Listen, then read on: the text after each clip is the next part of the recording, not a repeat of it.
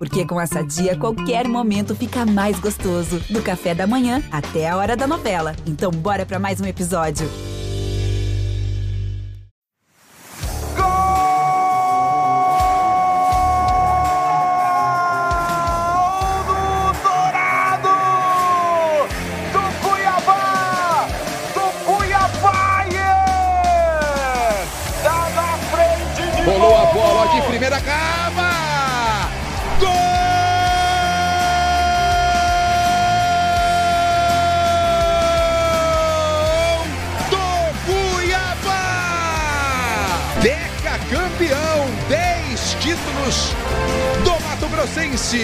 Olá, amigos! Estamos chegando com o sexto episódio do GE Cuiabá, o nosso podcast com todas as informações do Dourado, Cuiabá que disputa a Série A do Brasileirão. E aqui comigo, mais uma vez, os experts nas notícias do Cuiabá, Olímpio Vasconcelos e também o Jonatas Gabetel, que são setoristas do GE. Globo/MT. Olímpio, seja bem-vindo. Olá, Flávio. Olá, Jonatas. Olá, todo mundo que está aí acompanhando nosso GE Cuiabá em mais uma edição. Ontem, esse, esse, último jogo agora contra o São Paulo, né? Então vamos falar muito desse jogo e do futuro do Cuiabá nessas próximas rodadas do Brasileirão. É isso aí. Antes da gente falar do jogo, a primeira saudação dele, Jonatas Gabetel, tudo bem? Olá, Flávio, olá, Olímpio, olá a todos que estão acompanhando. Pois é, mais uma edição aí do nosso querido GE Cuiabá, sexta edição, para falar aí sobre a campanha do Dourado na Série A, os jogos que foram e os que estão por vir aí. É, o, o Cuiabá que jogou na rodada contra o São Paulo no Morumbi e conseguiu um empate 2 a 2 e a gente vai analisar esse jogo que foi realizado na capital paulista em que o Cuiabá conseguiu mais um empate, o terceiro do campeonato em Olímpio. Terceiro empate, né, Flávio? Quatro jogos, três empates, uma derrota, ainda sem, sem vitória nessa, no Brasileirão. A gente sabia que ia ser muito difícil para o Cuiabá jogar o Brasileirão pela primeira vez na sua história, né? A equipe se, se fortaleceu, contratou, ainda está sem técnico, mas eu já esperava que teria uma vitória nesse momento. Claro que o Cuiabá teve dois jogos que não, não realizou, contra o Atlético Goianiense, contra o Grêmio em casa, por estar disputando a Copa América, né? O, o Cuiabá ficou sem estádio para jogar, e na Pantanal está cedido para a Copa América. Então o Cuiabá está com essa situação, essa situação não tão boa. Contra o São Paulo, o jogo foi, foi mais interessante, né? O Cuiabá conseguiu fazer a proposta que ele tinha programado, né? O Yuba até falou isso após o jogo. O Luiz Fernando Yuba continua como técnico interino, antes da, que o Cuiabá ainda não tem técnico. Então, o time ficou um pouco mais sem a bola, né? Defensivamente, saindo rápido nos contra-ataques e conseguiu fazer um dos gols assim. O empate em 2 a 2 eu acho que foi, foi o resultado em si foi muito bom para o Cuiabá. O time mostrou uma evolução nessa forma de jogar. A gente fala, é uma evolução como diz o Yubel também, é, o time teve controle sem a posse, né? Isso também é possível. E isso com certeza ficou claro, principalmente no segundo tempo, no jogo do contra o São Paulo, que o time, quando não tinha bola, também não sofreu tanto as investidas do São Paulo no segundo tempo. E no primeiro, onde o jogo foi mais laicar, né? Saíram os quatro gols da partida, o Cuiabá conseguiu esse empate aí que, que é um bom resultado fora de casa contra os, um dos principais times do Brasil. Acredita que foi um bom resultado, Jonatas? O empate? É, foi, foi um bom resultado esse empate em 2 a 2 com o São Paulo no Morumbi, primeira vez que, que o Cuiabá visita o Morumbi aí em sua história e foi um bom resultado, principalmente pelo que o Cuiabá apresentou, é, da mesma forma que a gente comentou logo depois da, da derrota para o Fluminense, né, que o time teve uma evolução, apresentou um, um padrão legal de jogo, também foi mais um jogo esse contra o São Paulo que o Cuiabá dá esperança para o seu torcedor, dá esperança para quem acompanha o time de que pode oferecer coisas boas no, no decorrer do, do, campeonato. Então, principalmente pelo primeiro tempo, foi um primeiro tempo muito movimentado, um primeiro tempo que o, o Cuiabá ousou, né? É, se propôs a, a, atacar, se propôs a oferecer perigo para o São Paulo, principalmente se tratando é, de, de um jogo que envolvia duas equipes que ainda não haviam vencido, que ainda não venceram no, no campeonato, né? Então o Cuiabá propôs, principalmente no primeiro tempo, a se lançar, a procurar um resultado positivo no Morumbi. E eu considero sim esse empate em 2 a 2 um bom resultado, não só pelo ponto somado, mas pelo que o Cuiabá ofereceu ali dentro de, de campo no Morumbi. Agora vamos analisar taticamente é, principalmente o setor defensivo e o ataque neste jogo contra o São Paulo Olímpio. Vamos começar pelo setor defensivo, né, que no primeiro tempo acabou sofrendo um gol logo no início, né, do, do Benítez, e depois teve o gol do Gabriel Sara de cabeça. É, os dois gols aí, os, os, jogadores do tricolor entrando com facilidade, né? Ali na marcação, tiveram uma certa facilidade na marcação na área do Cuiabá. Claro, quando você leva dois gols, né, você não pode elogiar muito a, a parte defensiva, porque você tomou dois gols. Mas eu avalio ontem, é, nesse jogo contra o São Paulo, né, melhor dizendo, que eu acho que o Cuiabá foram, foi mais méritos dos atacantes do São Paulo do que uma falha mesmo do, do setor defensivo. Claro que você sempre pode evitar, é, no, no, segundo gol, principalmente do Gabriel Sara, ele sobe sozinho, mas também o Éder estava ali no meio atrapalhando, então o Marlon fica na dúvida de quem que ele tem que marcar e o João Lucas chega atrasado. É, também nesse, nesse próprio lance, o Rigoni consegue aparecer livre nas costas do Cleison, mas é difícil. O Rigoni é um jogador muito rápido, ágil, consegue bater com, os, com, a, com as duas pernas. Então é um lance muito de mérito do, do, do ataque do, do, São Paulo. Primeiro gol, então nem se fala, né? Porque a jogada linda do Benítez e do Rigoni, que também culminou no, no, num belo gol da equipe de São Paulo. Eu acho que defensivamente o que o Cuiabá tinha que fazer, ele fez, né? Acho até que o João Lucas se destacou muito ontem, o Paulão, como sempre, também bem seguro. Né? O Lucas Hernandes também não comprometeu na esquerda, ele que jogou no lugar do Wendel, que, tava, que sentiu uma lesão na coxa. Então, acho que o setor defensivo ele não, é só, não são só os defensores. Né? Claro que o Yuri Lima, que entrou como titular no lugar do Arimir, fez um grande jogo também, conseguiu fazer a marcação, conseguiu sair para o jogo. O Cuiabá, no começo do jogo, montava uma linha de cinco montou uma linha de cinco depois da primeira de defesa, né, onde o Cleison de um lado e o Jonathan Cafu ajudavam na marcação também. Então foi um time muito forte defensivamente, que deu pouca chance para o São Paulo. E quando você dá um mínimo de chance, ou é, pela qualidade técnica do time de São Paulo, era muito difícil de segurar. Né? Então tomou dois gols, conseguiu fazer dois, então acabou não saindo derrotado.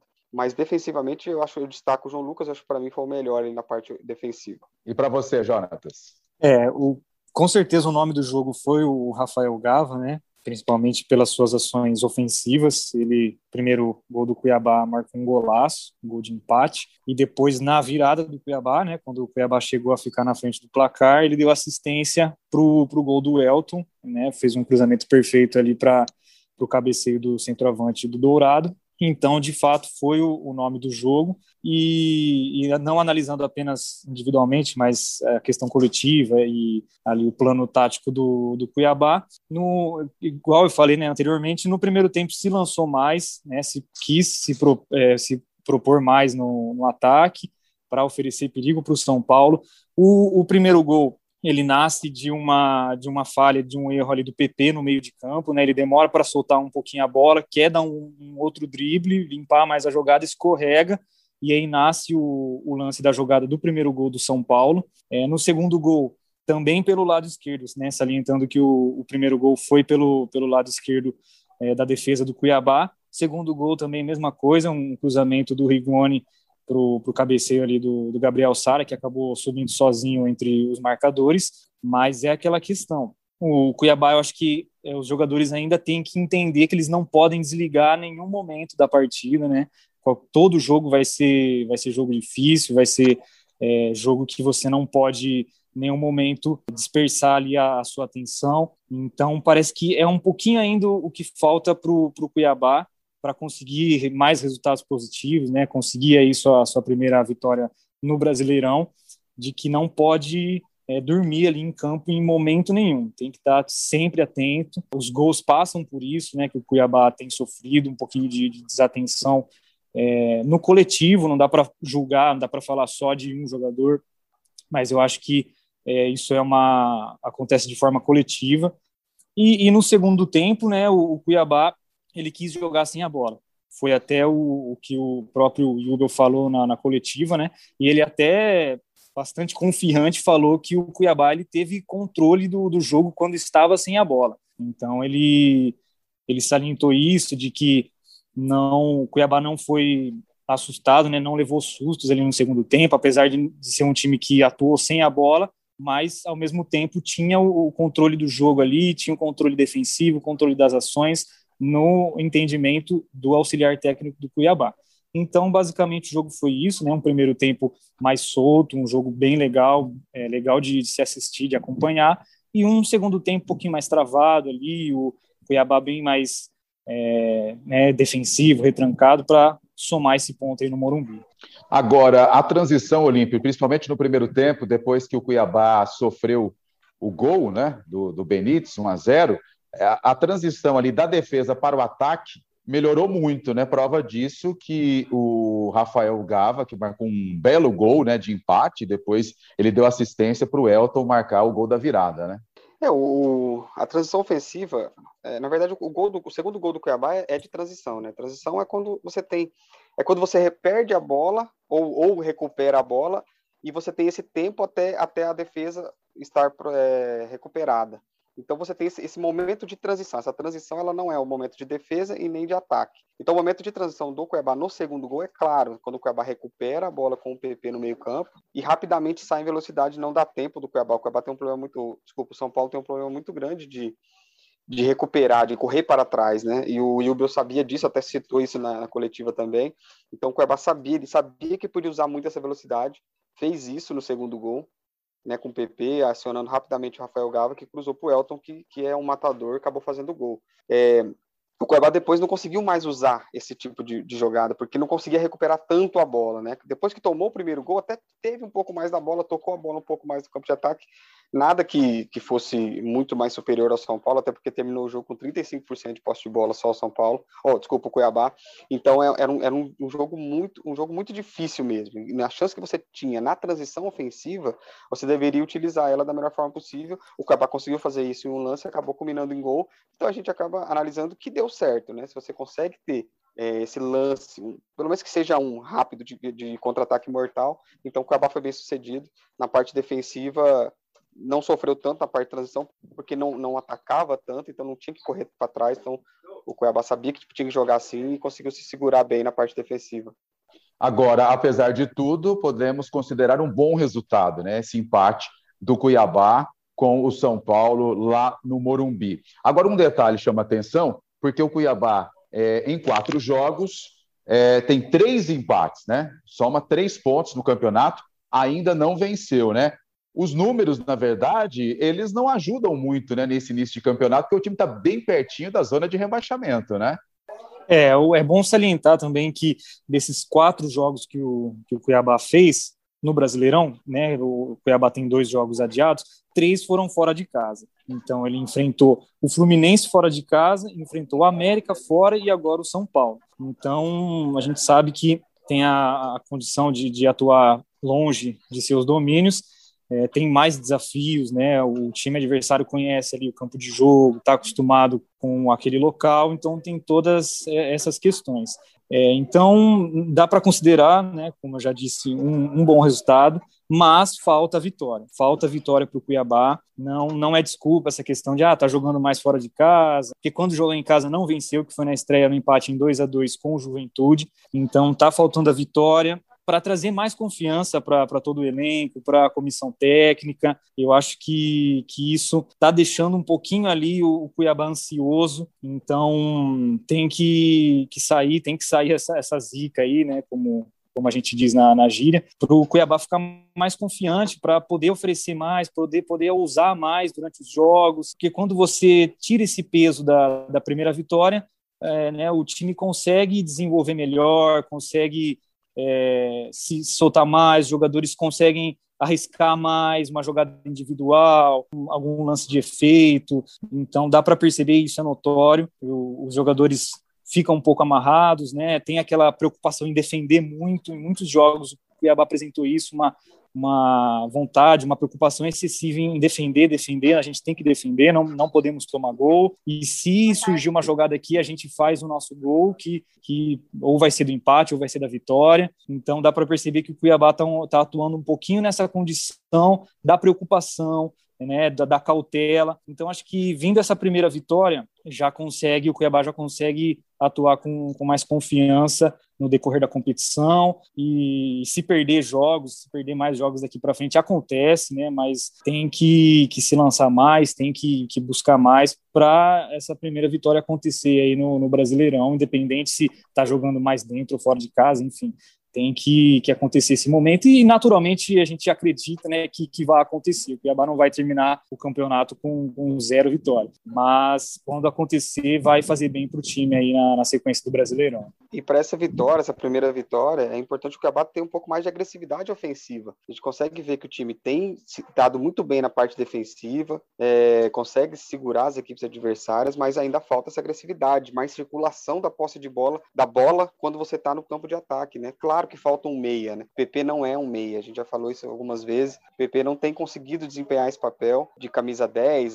Quando a gente fala camisa 10, não é camisa 10 nas costas, né? É a forma de jogar, de fazer a bola circular, de rodar. É, os atacantes também terem um pouco mais de agressividade, poderio ofensivo, de finalização para o gol mesmo. Ontem, Cuiabá, o jogo contra o São Paulo, o Cuiabá finalizou apenas cinco vezes, três no gol, duas delas foram, foram gol, então foi muito efetivo, claro, mas você tem que, você tem que chutar mais, finalizar. Se você tivesse finalizado cinco, poderia ter feito três gols. Então, finalizar mais, chegar mais, ter mais agressividade mesmo. E os dois atacantes de lado também, o Jonathan Cafu, muita gente critica a forma dele jogar, realmente falta um pouco ali de qualidade técnica, mas ele é muito é, dedicado taticamente, né? ele volta, ele marca, ele protege, ele briga. Isso daí ninguém pode reclamar dele, que ele não tem intensidade no jogo, ele tem até demais. O Cleison também às vezes desliga do jogo, a gente perde, ele não pega na bola, some. É, então a gente precisa ainda disso. Acho que contratações, claro, devem vir, mas quem está aí tem que ter um pouco mais dessa agressividade para finalizar para o gol com mais qualidade. Agora, a gente está citando a relação dos reforços. Nós estamos desde o primeiro episódio do podcast GE Cuiabá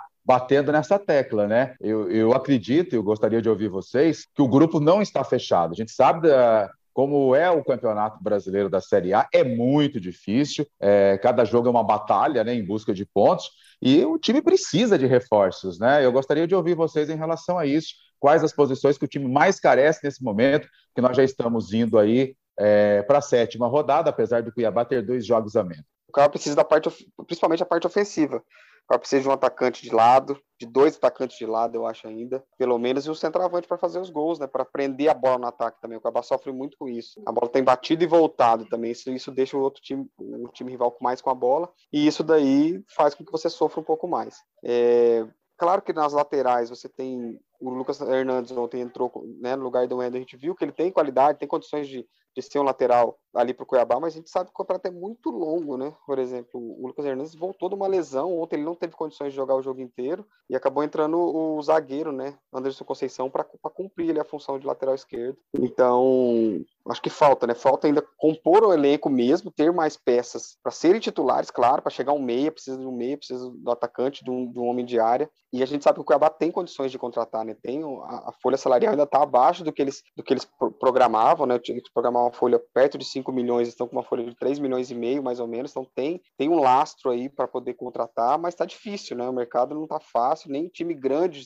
consegue contratar, que tem mais poderio financeiro, não consegue contratar. O Cuiabá está nessa dificuldade, sofre com algumas outras coisas também de problemas internos para essas contratações. Então a gente aguarda aí, né? Está demorando, a diretoria sabe que está demorando, que precisa trazer. Tem questão do técnico também que, que emperra tudo isso, mas que Cuiabá precisa de, principalmente dessas peças aí. Claro, dessas peças que eu citei, de meio campo, é, meio atacante, e também pessoas para jogadores para compor o elenco também, principalmente nas laterais e no meio campo. É, concordo né, com, com o Olímpio e ainda acrescento a, posição do, do meio-campista ali da camisa 10, igual o Olímpio tinha falado. A gente, na verdade, está batendo bastante nessa tecla do meia de criação, meia armador, mas a gente não sabe se de fato o Cuiabá ele está disposto, ou um técnico que vê, ou o próprio Luiz Fernando Jubel, ele tem a intenção de atuar com um meio-campo formado por dois volantes e um meia de criação, no caso. Isso naturalmente deixaria um time um pouquinho é, mais ofensivo, né, né, com essa proximidade mais do ataque, porque atualmente se joga com três volantes. O PP, ele até às vezes faz uma função de, de ligação, só que não tão próxima do, dos atacantes. Então, está atualmente é, jogando com três volantes, esquema com três volantes de, de fato, que, que é o que o Cuiabá tem hoje. Então, muito se fala né, sobre a contratação de um meio, camisa 10 e tal, mas a gente não sabe se realmente o Cuiabá vai atuar assim. A gente pensa que pode acontecer, logicamente, até porque precisa de criação, precisa apresentar criatividade ofensiva, então eu acrescentaria essa posição além de, de peças é, de, de, reposição mesmo no elenco. O campeonato é muito longo e o Cuiabá precisa de, de nomes que, que venham acrescentar. Né? Recentemente anunciou o Danilo Gomes, que não atuou na partida contra o São Paulo porque pertence ao, ao tricolor paulista, Então, apresentou-se aqui é um jogador de opção, né? Por enquanto, a gente não vê ele ainda brigando tanto por uma, uma, uma posição entre os titulares, uma vaga no time titular, né? Mas precisa é, se reforçar, precisa, é, pelo menos, talvez de mais um zagueiro, laterais, né? Para ter opção. Então, creio que, que vai nessa linha aí de contratações. De fato, precisa de reforços, mais um centroavante que chama responsabilidade, o homem-gol que a gente fala, né? Que, que o Cuiabá está tá precisando apresentar mais e, e, acho que os reforços vão ajudar muito nisso na sequência da temporada. Agora vamos dar uma atualizada na situação da, da contrata, possível contratação de um novo técnico para o Cuiabá. É, Wagner Mancini, que era um dos cotados, acabou acertando com o América Mineiro. É, surgiu uma possível sondagem, mas não foi confirmada de Eduardo Batista, que está no Mirassol, na Série C do Campeonato Brasileiro, lá no interior de São Paulo. E outros nomes foram ventilados, até do Lisca também, mas por enquanto nada de concreto, né, Olímpio? Nada de concreto, Flávio. O Cuiabá não fala, né? O Cuiabá tem essa, essa política aí, principalmente com o vice-presidente do clube lá, o Cristiano Dresch, ele não, diz que ele fala que ele atrapalha essas especulações, né, sobre o novo técnico. E aí ele levou eles, o clube queria muito o Wagner Mancini, tentou de todas as formas o Wagner Mancini, o Wagner Mancini recusou, né, alegou problemas familiares, mas a própria o pessoal internamente lá do Cuiabá sabe que foi por outros motivos. O que estranha é que ele fechou com o América Mineiro, né? Algumas pessoas achavam que ele poderia fechar com um clube maior, mas acabou fechando com o América Mineiro, que tem mais ou menos a mesma folha salarial, ali talvez tenha a menor que do, do Cuiabá. Claro que é um clube que tem um pouco mais de, de, de nome, mas falar se você como, como, é, comparar ali questão financeira talvez seja a mesma ou o Cuiabá até superior então o Wagner Mancini preferiu ir para lá por algumas outras questões é o clube sondou sondou o Lisca né assim querer saber mas não, não chegou a fazer proposta nem para o Lisca nem para Eduardo Batista mas quer, quer saber né como os caras estão no, nos clubes mas eles estão o Lisca até estava esperando o Internacional, mas o Internacional acabou fechando com o Diego Aguirre. O Lisca espera um clube maior maior, né? Não, não, queria agora. Ele, ele até gosta da, da ideia de, de, treinar o Cuiabá um dia. Pode até ser que aconteça, né? Se fecharem todas as portas para ele aí, quem sabe. Mas é ruim isso, né? Quando o cara tem essas outras pretensões. O próprio Cuiabá falou que ele vai contratar um técnico que queira vir e que eles tenham certeza também. Então, fica esse mercado aí. Cuiabá quase um mês já sem técnico e até agora só especulações. A própria diretoria tenta aí no, no mercado dos bastidores se movimentar, mas está muito lento, né? Isso aí a gente não pode tirar, é, amenizar, porque realmente está muito lento. Falta é, essa um pouco mais de intensidade no mercado também para poder contratar esse técnico logo, porque ficar sem técnico não é legal, né? Não sei se eles querem deixando o Uber treinando para ver se, se dá certo. até ouvi isso de pessoas lá de dentro, mas eu acho um equívoco nesse momento ainda, né? Série A é outro nível, o Uber tem muito conhecimento de futebol, a gente vê nas entrevistas quanto ele conhece do seu time, do seu elenco, do próprio futebol, fez, né? Fez o seu curso lá na, na Europa, em Portugal, e ele conhece muito realmente de futebol mas eu acho que não tem ainda o estofo, né, conhecimento de Série A que é necessário ainda para disputar essa competição tão difícil. É, o Cuiabá está com muita dificuldade de encontrar seu novo treinador. Tá dando até a impressão que os técnicos parece que não querem vir para cá por algum motivo que, que a gente desconhece por enquanto. E porque tá bem difícil essa, essa contratação de um novo nome para comandar o, o Cuiabá na Série A do Brasileiro. Teve a sondagem né, do, do nome do Eduardo Batista, mas ele está no Mirassol, está disputando a Série C do Brasileiro, foi campeão da, da Série D na última temporada, então já fez seu nome na, na história do time do interior paulista. E ele é, é um técnico que sempre falou que gosta de cumprir contrato, que gosta de abraçar um projeto e ir até o fim. Renovou recentemente seu vínculo com o Mirassol então, é um nome que se tornou inviável, pelo menos neste momento. E, então, fica difícil é, você pensar, você imaginar quem, quem venha para o, né, para o Cuiabá. Um nome estrangeiro que está muito, muito em voga é, ultimamente. É, a gente não sabe se a diretoria descarta 100%, porque até por conta da questão de moeda, muito treinador é, estrangeiro quer ganhar em outras moedas, né, seja em dólar. Então, isso acho que inviabiliza, inviabiliza um pouco esse tipo de acordo. Mas o mercado é restrito e o Cuiabá precisa de um pouquinho mais de pressa porque se quer um nome de peso mesmo, precisa agir logo, o campeonato está tá acontecendo, está desenvolvendo e ainda Cuiabá está sem treinador aí para continuar no Brasileirão. É, será que a diretoria estaria de olho esperando algum técnico cair aí de um dos times que estão disputando a Série A? Porque, só para a gente encerrar esse assunto de, de novo técnico, eu não lembro de um nome assim que esteja no mercado de momento, né? A não ser o Lisca, que, que está esperando talvez uma oportunidade para assumir um time, né? Na, na Série A. Quem sabe a diretoria está esperando alguém cair, algum técnico cair. O primeiro que cair, a diretoria vai em cima para tentar trazer para o Cuiabá. Pode ser, né? O que vocês acham? Fica, só que fica cria aquela dependência, digamos assim, né? De acontecer, de algum técnico cair tem o nome do próprio Guto Ferreira, né, no Ceará, que está balançando. E Mas está empregado, sabe, né?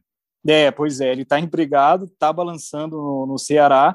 Quem sabe a diretoria aí do Cuiabá não está de olho nessa, nessa possível decisão aí de uma, de uma demissão? Não, sabe, não sabemos é. ainda, né? Não sabemos agora, quanto a isso. Agora, vamos já projetar a, a, a rodada, a sétima rodada, Cuiabá joga com o esporte lá no Recife. Mais um jogo em que o time vai tentar buscar sua primeira vitória, mas a gente sabe que jogando na Ilha do Retiro não é fácil. Qual a estratégia Olímpico Cuiabá deve fazer para tentar conquistar essa primeira vitória lá contra o esporte? É, a estratégia tem que ser, tem que ser por essa, por aí mesmo, como fez como São Paulo, né? Contra o São Paulo, porque é, não adianta o Cuiabá querer ficar muito com a posse de bola. Eu sei que é o estilo que eles gostam e tudo mais, o Hugo fala sobre isso. E quando eu falo que não é para ter, não é ter a bola, não é não ter a bola nunca, né? Mas assim, a gente sabe que às vezes dá a bola para o esporte, tentar sair na velocidade, né? Pode ser uma boa estratégia fora de casa. Porque agora que saiu, né, o Jair Ventura, agora tá o Humberto Loser no esporte, o Humberto Loser não tem estratégia tanta como o Jair Ventura, que é de também não ter a bola, né? Senão ficaria as duas equipes devolvendo a bola para o outro e ninguém jogaria, né? Poderia acontecer isso. Mas eu acho que contra o esporte o Cuiabá tem um pouco mais de chance, né? Tem que, tem que ousar um pouco mais para sair com a vitória. Eu acho que dá. O esporte até perdeu o último jogo, né, para o Juventude, então ah, eles vão jogar também, né, esporte mas na última rodada acabou perdendo, e então acho que o Cuiabá tem essa possibilidade né, de ser um pouco mais ousado na parte ofensiva e continuar com o trabalho que tem feito defensivo. Eu acho que não precisa ser tão defensivo como foi contra o São Paulo, com duas linhas, uma de quatro, outra de cinco ali, só com o Elton na frente. É, na parte defensiva, né, nessas duas linhas, eu acho que pode tentar sair um pouco mais, deixar um, um, um Cleison, principalmente o Cafu, um pouco mais soltos para poderem fazer jogadas né, nos, nos laterais, do, nas costas laterais do esporte, que é importante isso, espetar esses caras para eles poderem é, surpreender também na parte ofensiva, quando, ter a, quando tiver a bola, o Cuiabá pode conseguir jogar, tem um bom passe, né, ontem contra o São Paulo, o jogo contra o São Paulo ficou claro, claro, que o São Paulo tem capacidade, o Cuiabá tem capacidade técnica para tocar a bola, né, e isso, isso deu para ver também no momento que o Cuiabá teve a posse de bola, depois que fez o primeiro e segundo gol, conseguiu tocar um pouco mais de bola e consegue, né? Então tem qualidade para isso também. Pode mesclar durante o jogo, acho que é, é, o ideal, né? Que todo técnico busca, que você tenha o balanço defensivo perfeito e quando tiver a bola também saber jogar. Esse, isso é o, é o ideal. Mas claro que se você tiver velocidade com boa marcação, tem grande chance de surpreender o esporte e sair com a vitória. Eu acho que não adianta você querer ter, ter mais posse de bola que o esporte, e aí quando você perder a bola, você não, tiver, não ter aquela transição defensiva tão rápida. Então, o Cuiabá precisa dosar isso daí, o Yuba precisa trabalhar, é difícil, é muito tempo, muito curto, o Cuiabá até segue lá, treinou em São Paulo e vai direto para o Recife, né? o jogo já é domingo à noite, então precisa ter esse trabalho aí rápido para poder conseguir essa vitória contra o esporte. Seria uma vitória maravilhosa né? na Série B de 2019, até o Cuiabá conseguiu vencer o esporte lá, então pode ser, quem sabe, né? Quem sabe não repita isso.